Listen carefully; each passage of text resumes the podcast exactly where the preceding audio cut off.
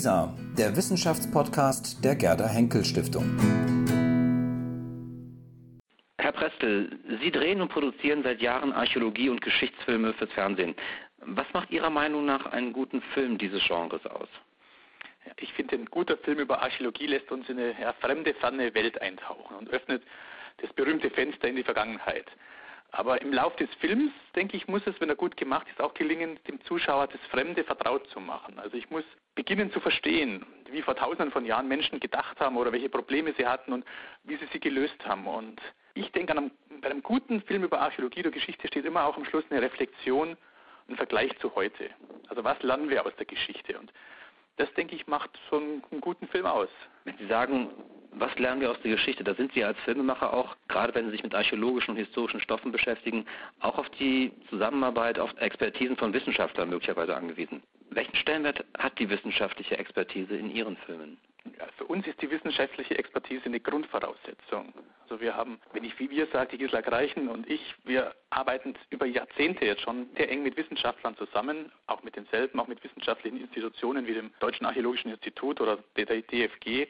Und auch in der Reflexion über Themen mit den Wissenschaftlern kommen wir zu Stoffen. Also viele Stoffe werden im Gespräch mit Wissenschaftlern entwickelt. Geschichten destilliert aus wissenschaftlichen Erkenntnissen und so ja, eine Story erarbeitet, die sich filmisch umsetzen lässt. Da ist es immer ganz wichtig auch, dass die Story von den Wissenschaftlern nochmal abgeklopft wird, dass es kein Fantasieprodukt ist, sondern auf wissenschaftlichen Fakten ruht. Und was wir auch machen, wir gehen unsere Filmkommentartexte immer mit den Wissenschaftlern durch. Also es geht nichts über den Sender, was der Wissenschaftler nicht gesehen hat und auch zugestimmt hat, um so auch Fehler zu vermeiden. Ja, von daher ist für uns die Zusammenarbeit mit den Wissenschaftlern wichtig und auch über Jahre hinweg sehr fruchtbar gewesen. Trotzdem gibt es immer wieder aus der Wissenschaft Klage oder ähm, den Vorwurf, es sei alles zu simpel gemacht oder sie finden sich dann auch aufgrund von Simplifizierungen oder auch von Dramatisierungen, finden sie sich oder auch ihre Forschungsfelder nicht korrekt wiedergegeben. Was antworten Sie diesen Wissenschaftlern auf so einen Vorwurf? Ich glaube, da kommen wir auf ein Grundproblem des Filmemachens. Also kein Film der Welt bildet die Realität eins zu eins ab. Jeder Film ist immer Reduktion. Ich muss also, halt schon im Bildausschnitt, wenn ich eine Kamera wähle, reduziere ich die Welt. Wenn ich sie einschalte oder ausschalte, reduziere ich die Wahrnehmung natürlich auf einen gewissen Punkt. Und der Vorwurf Dramatisierung, den muss ich in Kauf nehmen, aber den nehme ich ganz bewusst in Kauf, weil Film immer auch Dramatisierung sein muss. Das ist das Salz in der Suppe. Dramatik oder eine Dramaturgie zieht den Zuschauer in den Film rein, in die Geschichte rein.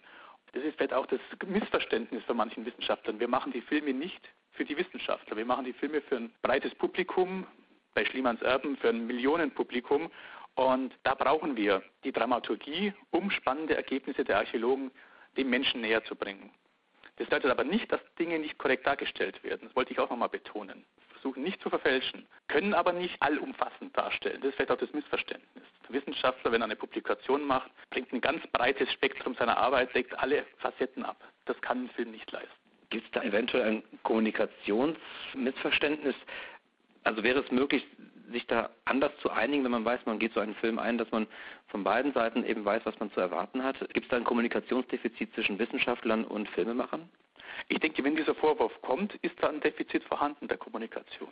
Bei unserer Zusammenarbeit mit den Wissenschaftlern gehen wir das Problem der Dramatisierung, der Story, dass wir eine Story finden müssen, ganz offensiv an. Und deshalb haben wir auch eine langjährige Zusammenarbeit mit unseren Wissenschaftlern, mit sehr vielen Wissenschaftlern, wo wir auch wiederholt Themen aufgreifen, wo bewusst gemacht wird, der Film kann nicht die komplette Arbeit abbilden. Er ist ein Ausschnitt, er ist ein spannender Ausschnitt er zeigt einer breiten Öffentlichkeit, warum diese Arbeit der Wissenschaftler so wichtig und so spannend ist.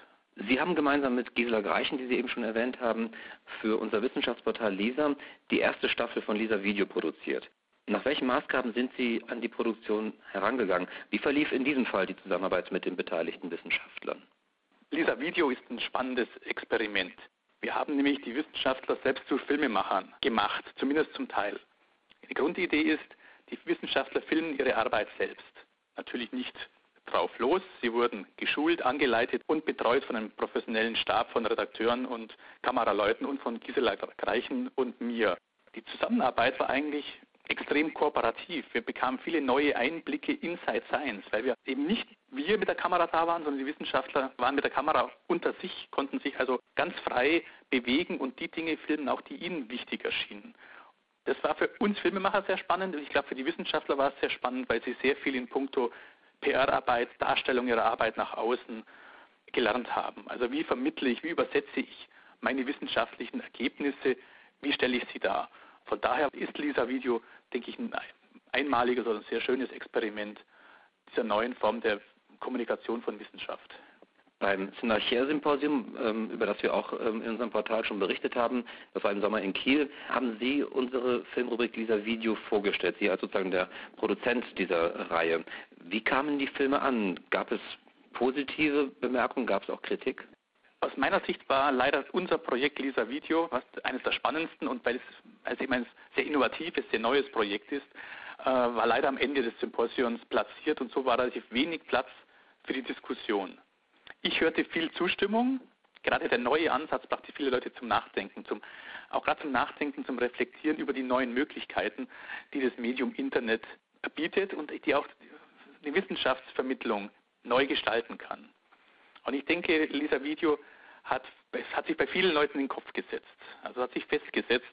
Und wenn ich auf die Klickzahlen schaue, was wir mit Lisa Video bisher schon erreicht haben, haben wir auch einen sehr, sehr großen Zuspruch wir haben einen großen Erfolg schon mit Lisa Video erzielt und auf dem Symposium wurde klar, dass viele Filmemacher in diese Richtung noch gar nicht gedacht haben und da durch uns angeregt wurden, auch in die Richtung zu denken. Und da gibt es noch ganz viele spannende Möglichkeiten. Sie haben es gerade schon angesprochen, ein Film fürs Internet, in dem Fall sogar ein Wissenschaftsfilm fürs Internet, verlangt das Internet als Plattform mit seinen bestimmten Nutzungs- und Sehgewohnheiten ein ganz eigenes Filmformat. Kann das funktionieren, das, was man im Fernsehen sieht, auch aufs Internet zu übertragen? Oder muss man da vielleicht was Neues entwickeln? Ich denke, man muss auf jeden Fall was Neues entwickeln. Wir haben ein ganz augenscheinliches Phänomen, das jeder von uns kennt. Wenn ich ins Internet gehe, ich will kurze Happen haben, kurze, haben eine kurze Nutzungsdauer. Unsere Filme bei Lisa Videos sind meistens nur um die drei Minuten lang. Es, es muss schnell losgehen. Ich will nicht lang warten, wenn ich ins Internet gehe, etwas anklicke. Und ich denke, wenn man sich selber beobachtet, wie schnell der Mausklick geschieht, wie schnell man sozusagen umgeschaltet hat, woanders hin navigiert ist, dann wird klar, dass ich da darauf reagieren muss, auch als Filmemacher. Und es gibt aber auch eine ganz große Chance. Ich gebe dem Zuschauer, dem Nutzer des Internets, eine autonome Navigation an die Hand. Also er kann bestimmen, wie weit er geht, wohin er geht und wie in die Tiefe geht.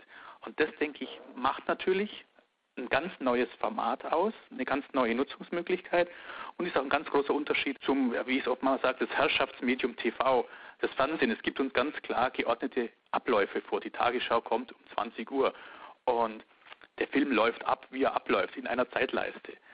Und das hat das Internet nicht. Das Internet ist hier autonomer, freier und das gibt uns ganz neue Chancen und Möglichkeiten. Zurzeit produzieren Sie eine zweite Staffel von Lisa Video. Wie wird die aussehen? Wird es eine Fortsetzung der ersten Staffel werden oder gibt es etwas Neues, gerade auch im Hinblick auf das, was wir eben besprochen haben, Nutzungs- und Sehgewohnheiten im Internet?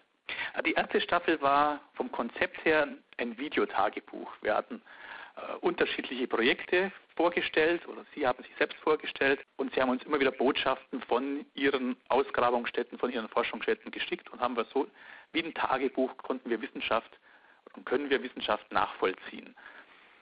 Die zweite Staffel wird dieses dramaturgische Element des Fortsetzungsromans in kleinen Happen beibehalten, wird dieses aber ergänzen, und zwar durch eine Rubrik, die wir intern Dossier nennen.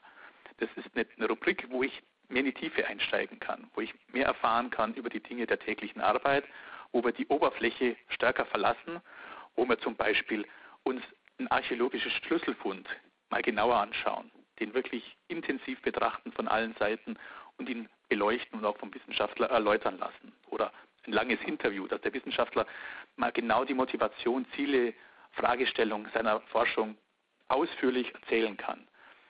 Das ist eben das, diese Navigationsmöglichkeit, die ich gerade angesprochen habe vom Internet. Wir haben zwar die schnellen, kurzen Geschichten, haben aber für den Menschen, der sich interessiert, die Möglichkeit, ganz autonom in die Tiefe einzudringen. Das ist das Neue an der zweiten Staffel. Ich hoffe, die wird genauso gut ankommen oder noch besser ankommen wie die erste. Herr Preste, da freuen wir uns drauf. Vielen Dank für das Gespräch. Dankeschön. Nicht zu danken.